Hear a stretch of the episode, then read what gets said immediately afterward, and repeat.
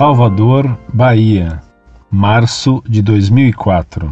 Caro senhor Orlando, estou escrevendo pela segunda vez, pois acho que ainda não esclareci algumas coisas. Bem, sou economista e estou fazendo discernimento vocacional na Companhia de Jesus e por isso nos últimos meses venho lendo tudo o que cai nas minhas mãos, especialmente a respeito da história da Igreja.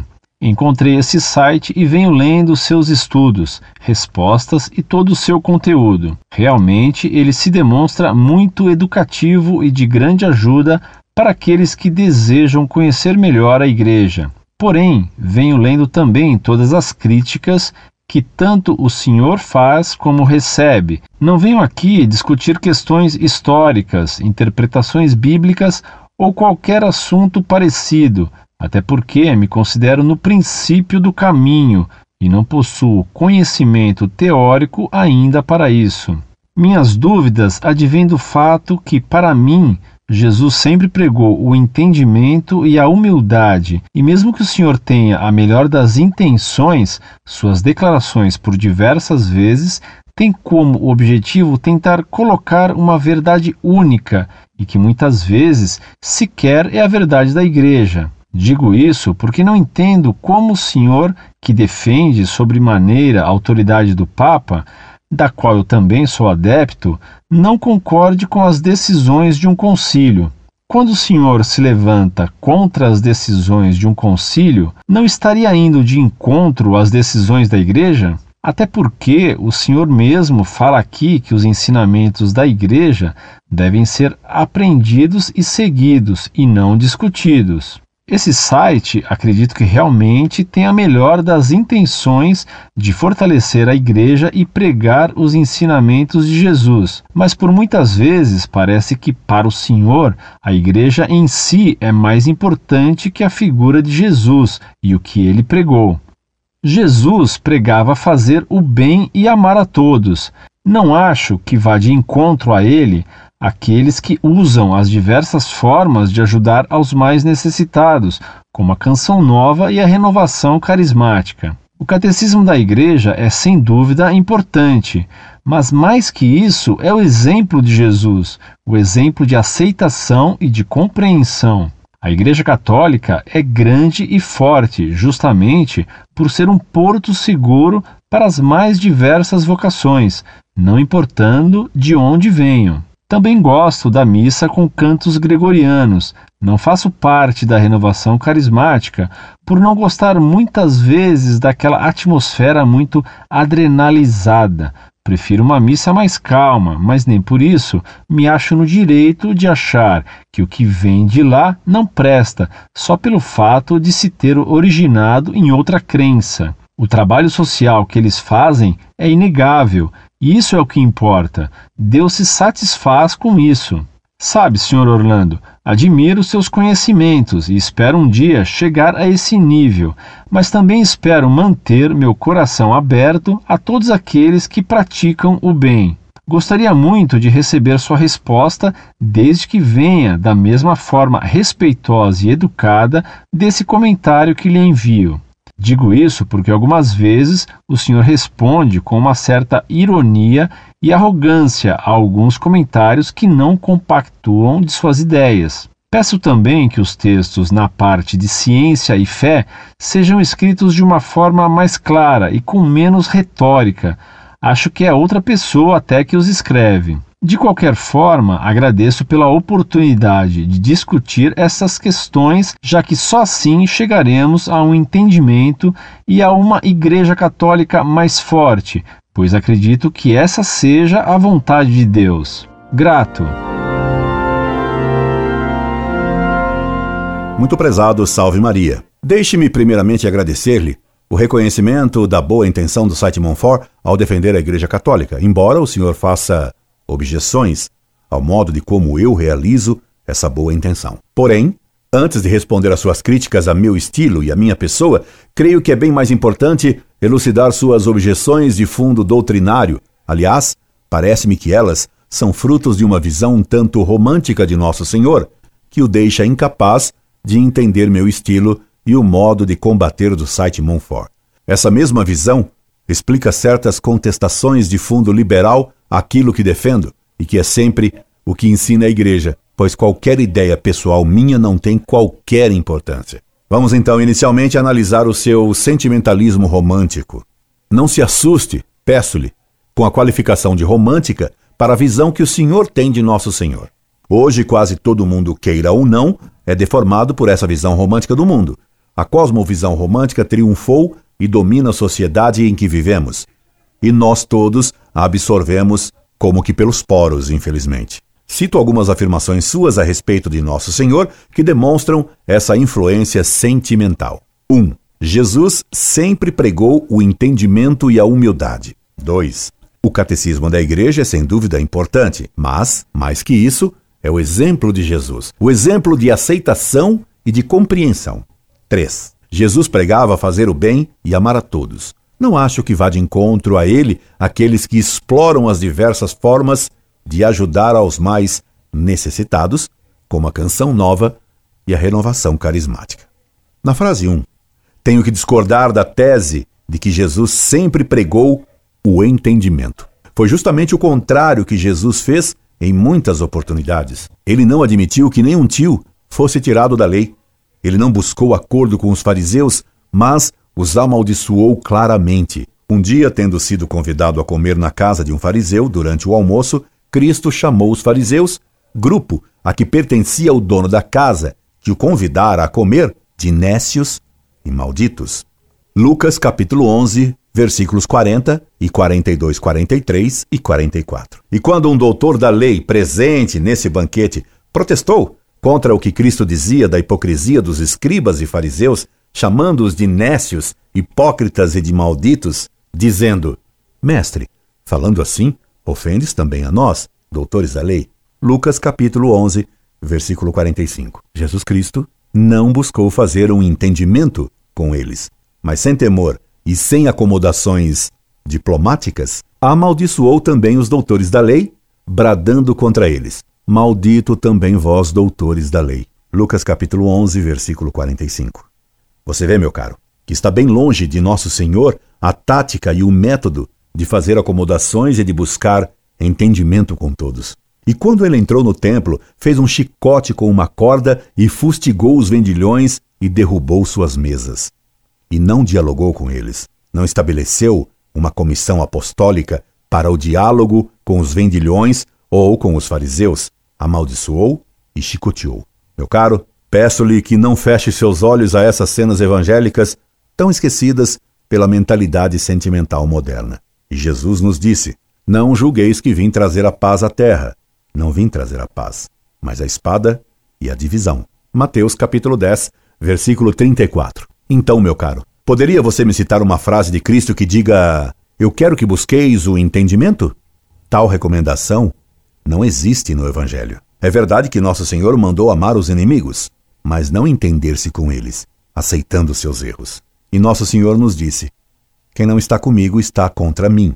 Mateus capítulo 12, versículo 30. Nosso Senhor não mandou seus discípulos, suas ovelhas, fazerem entendimento com os lobos. Pelo contrário, preveniu-os contra os lobos. E São Paulo nos recomenda: Não vos conformeis com este mundo. Romanos capítulo 12, versículo 2. O que quer dizer? Não entreis em entendimento com o mundo. E Jesus não confiava em seus inimigos e nem no homem, genericamente falando. Veja o que está escrito no Evangelho de São João. Mas Jesus não se fiava neles, porque os conhecia todos e porque não necessitava de que lhe dessem testemunho de homem algum, pois sabia por si mesmo o que havia no coração do homem.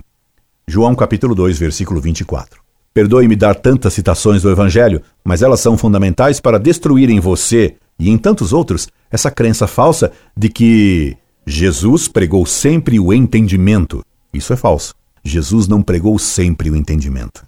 Você me diz que está se preparando com os jesuítas. Os jesuítas são a companhia de Jesus, isto é, o batalhão combatente de Cristo. Os jesuítas são, por excelência, a ordem religiosa militante combatente. Jesuítas, pelo entendimento, levaram a companhia exatamente ao desastre em que ela está hoje. A própria Espanha, berço da companhia, há apenas 701 jesuítas, com idade em média próxima dos 68 anos. Isto é, a companhia de Jesus agoniza, fazendo entendimentos. É claro que Cristo pregou a humildade. Resta saber o que é humildade. Humilde hoje é o tolo, o murcho que não reage. Ora, a humildade consiste na verdade, isto é, em atribuir a Deus todo o bem que temos e a reconhecer nos outros os bens que receberam de Deus. A humildade exige que reconheçamos nossas limitações e nossos pecados. Mas a humildade não consiste na mentira, na capitulação, no renunciar à verdade, no renunciar a defender os direitos de Deus. A humildade exige que busquemos a maior glória de Deus e não a nossa. Ad maiorem Dei gloriam.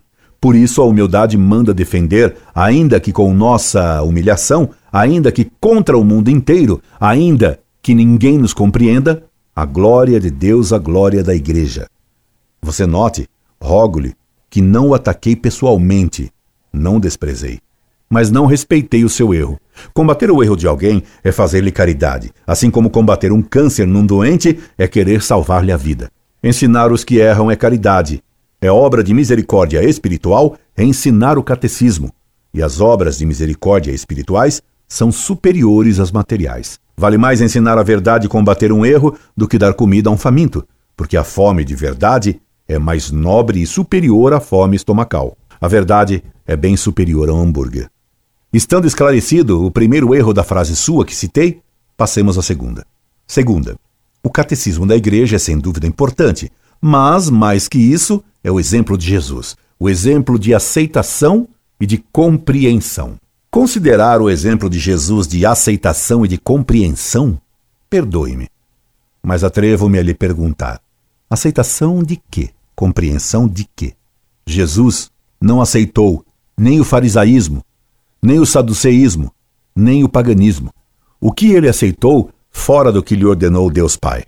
Jesus só aceitou o que o Pai lhe ordenou que cumprisse. Ele só pregou a verdade sem nenhuma conciliação, sem nenhum compromisso, sem nenhuma diplomacia, falando francamente e duramente a quem devia falar assim, falando com misericórdia e com doçura aos pecadores arrependidos.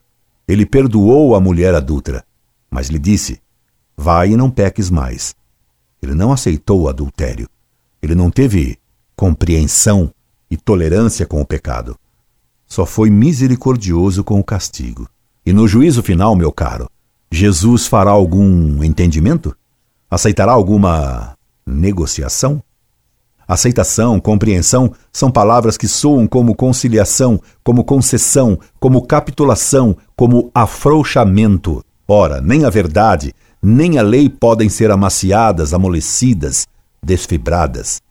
Cristo é infinitamente misericordioso, mas isso não o torna semelhante a um pai ou a um professor tolerante e mole. Além de infinitamente misericordioso, ele é infinitamente justo e terminou a sua vida na cruz dizendo: Tudo está consumado.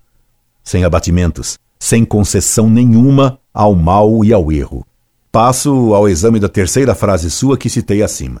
3. Jesus pregava fazer o bem e amar a todos. Não acho que vá de encontro a ele aqueles que exploram as diversas formas de ajudar aos mais necessitados, como a canção nova e a renovação carismática. O trabalho social que eles fazem é inegável, e isso é que importa. Deus se satisfaz com isso. Sem dúvida, Jesus nos mandou fazer o bem a todos. E minha afirmação de que a verdade é bem superior a qualquer outro bem material vem agora a propósito. Cristo não organizou os apóstolos em agência de assistência aos necessitados. Ele não deu ordem aos apóstolos: ide e alimentai os famintos. Ele lhes ordenou antes de tudo: ide e ensinai. Certamente ele teve pena da multidão faminta, que o seguia há três dias para aprender a boa doutrina do Divino Mestre. Ele, durante três dias, não multiplicou os pães e peixes exatamente para nos ensinar que é melhor passar fome com a verdade do que ficar empanturrado com a mentira ou ignorante da verdade. Que adianta ter a barriga cheia e ser ignorante da verdade? Que adianta estar bem alimentado e bem enganado? Por isso, nosso Senhor Jesus Cristo nos disse: Que adianta o homem ganhar o mundo inteiro e perder a sua alma? Mateus capítulo 16, versículo 26. Claro que a caridade material é excelente e necessária, mas é um erro bem grave e bem comum hoje considerar que fazer o bem é fazer assistência social. Hoje, procura-se fazer apenas assistência social, enquanto as almas perecem pela fome da verdade, que praticamente ninguém sacia. O mundo tem mais fome da verdade do que fome de pão, e é bem mais miserável aquele que ignora Jesus do que quem não tem o que comer. Conheci o dito de um certo padre muito rico que dizia: nos seminários, em vez de ensinar teologia, devia-se ensinar contabilidade. É claro que esse padre se preocupava mais com o dízimo do que com a virtude e com a ortodoxia de seus paroquianos. Era um pastor que se preocupava mais em tosquiar as suas ovelhas do que em salvá-las. Hoje, desgraçadamente, ninguém conhece o catecismo. E há teólogos que ignoram os mandamentos. Os sermões dominicais, que tratam mais de política e de economia do que de religião, provam que se desconhece o que é a verdade e qual a sua importância. Em certas paróquias, mais se faz filantropia do que caridade verdadeira, de tal modo que elas se parecem mais com a loja Tolerância e Amor do que com uma igreja católica. É claro, repito, que se deve fazer também a caridade material, desde que não se a coloque acima ou antes da caridade espiritual. Repare, meu caro, que Jesus primeiro ensinou três dias aquela multidão e só depois multiplicou cinco pães e dois peixes. Na primeira multiplicação dos pães, em Mateus capítulo 14, versículo 13 a 21. E por que cinco pães e dois peixes? Era o que tinham os apóstolos, era o que tinham os judeus. Com cinco pães e dois peixes, eram alimentados os judeus. E já que nem só de pão vive o homem, Mateus capítulo 4, versículo 4, ao contrário do que diz a teologia da libertação hoje, veja como São Jerônimo que era um polemista bem violento, explica esses números. Cinco eram os livros de Moisés que alimentavam as almas dos judeus, como o maná que caía do céu. E a Torá era completada por duas outras partes, os Salmos e os Profetas. Ora, Cristo não veio abolir a lei, mas cumpri-la. Ele veio realizar plenamente o que cantaram os Salmos e o que profetizaram os profetas. Ele veio aperfeiçoar a lei, tornar claras as verdades dos salmos e realizar as profecias. Por isso, ele multiplicou cinco pães, a lei, e os dois peixes, salmos e profecias. Até alimentando fisicamente o povo, Jesus ensinava. Evidentemente, é claro, o significado eucarístico da multiplicação dos pães, do qual não trato, pois importa mais agora explicar-lhe a superioridade da verdade sobre o alimento. E você me fala do bem material feito pela chamada Canção Nova e da RCC. Que vale o bem material feito aos estômagos, se esses movimentos não dão a verdade ao povo? Padre Jonas Abib, em seus livrecos, envenena as almas com erros bem graves. E a RCC é fruto da árvore má do protestantismo mais fanático.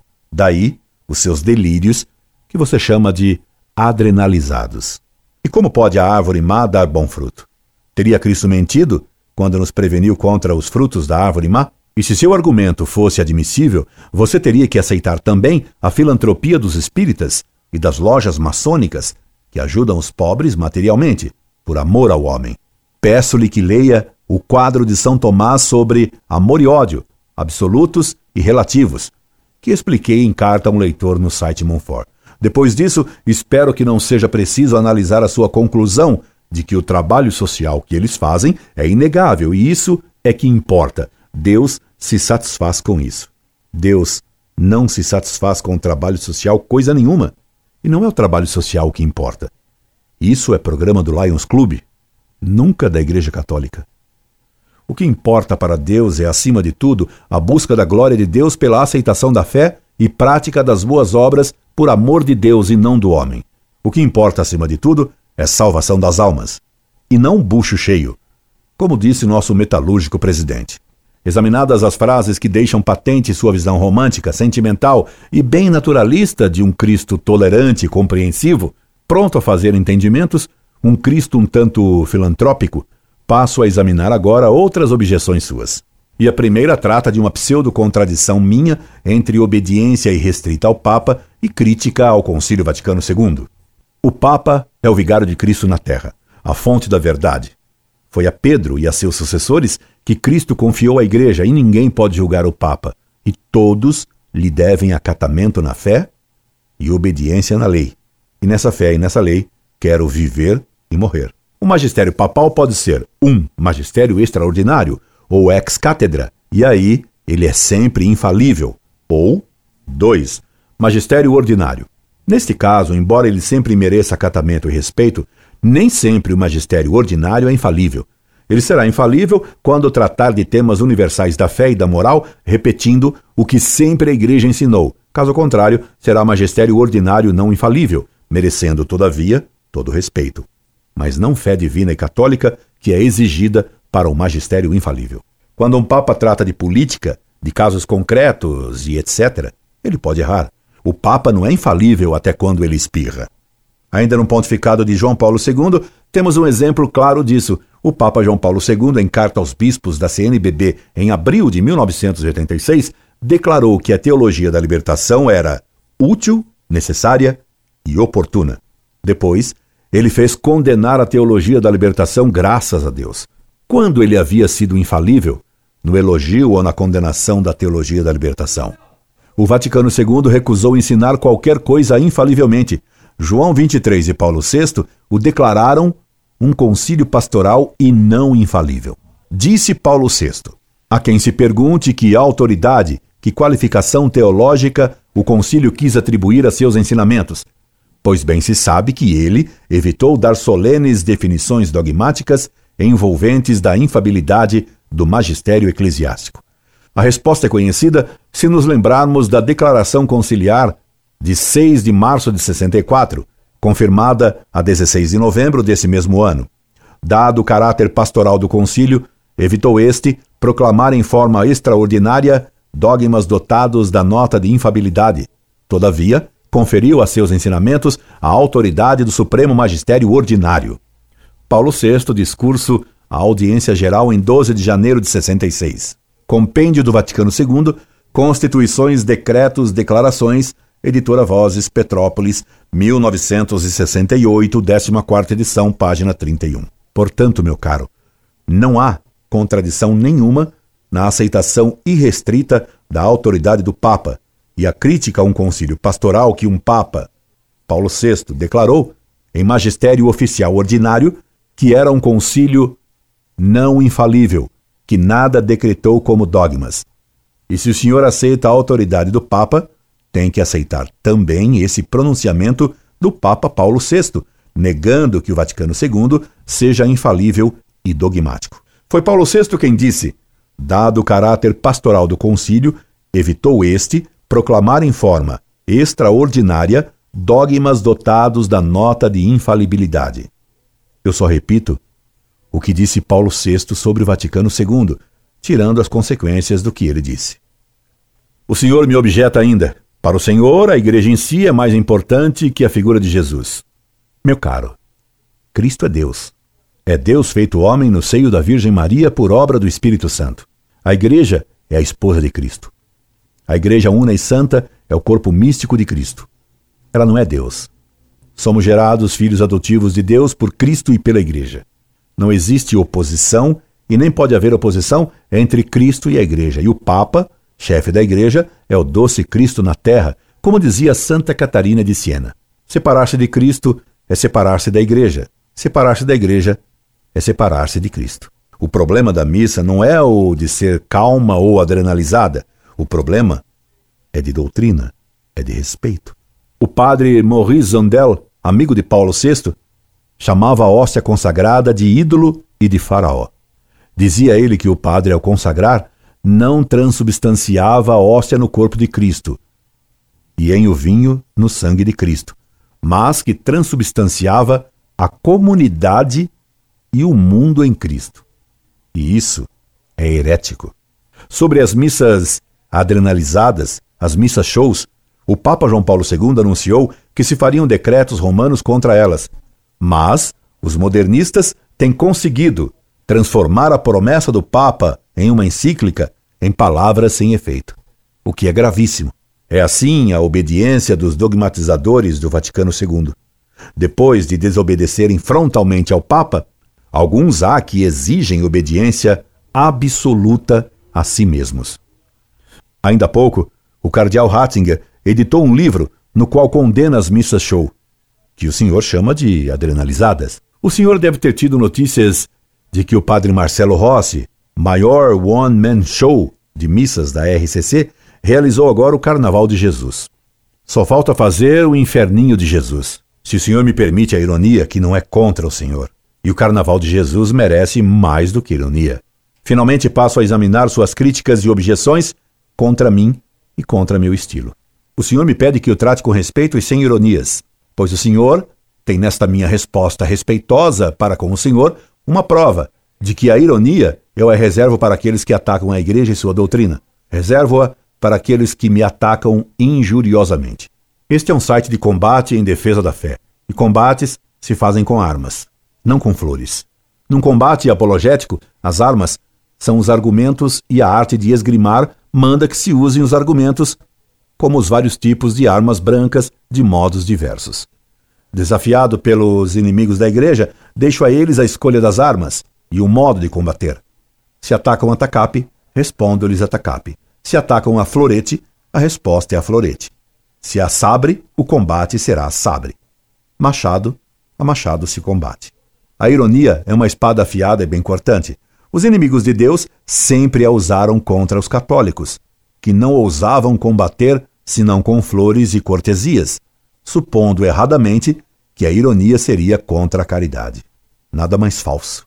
Basta ler as polêmicas dos grandes santos e doutores da igreja para ver como, a exemplo de Cristo contra os fariseus, eles atacavam rijamente os inimigos de Deus e da fé. Ainda há pouco tive que interromper essa resposta para atender um telefonema de um neocatecumenal que me ameaçava de interdição do site Monfort e que caridosamente me disse que sou horrível e louco. É claro que esse neocatecumenal quer proibir que eu fale ou escreva, e isso em nome do ecumenismo, da liberdade de religião, da democracia. É claro que ele, muito provavelmente, como católico liberal, é contra a Inquisição e se afirma contra Stalin. Para ele, sim, caberiam as ironias. E é impossível que o senhor, tendo lido muito site Monfort, não tenha encontrado cartas em que trato as pessoas até com carinho. É impossível que não tenha visto cartas de insultadores de minha pessoa que me pedem desculpas e que se tornam, graças a Deus, até meus amigos. Mais que isso, muitas conversões de protestantes houve, ocasionadas, graças a Deus, pelas polêmicas que tive defendendo a honra de Nossa Senhora, como aquela contra o pastor Saul da Lagoinha. E vários sacerdotes me deram parabéns pelo ardor de minhas polêmicas, havendo até um que me aconselhou a usar sempre a ironia contra os inimigos de Deus.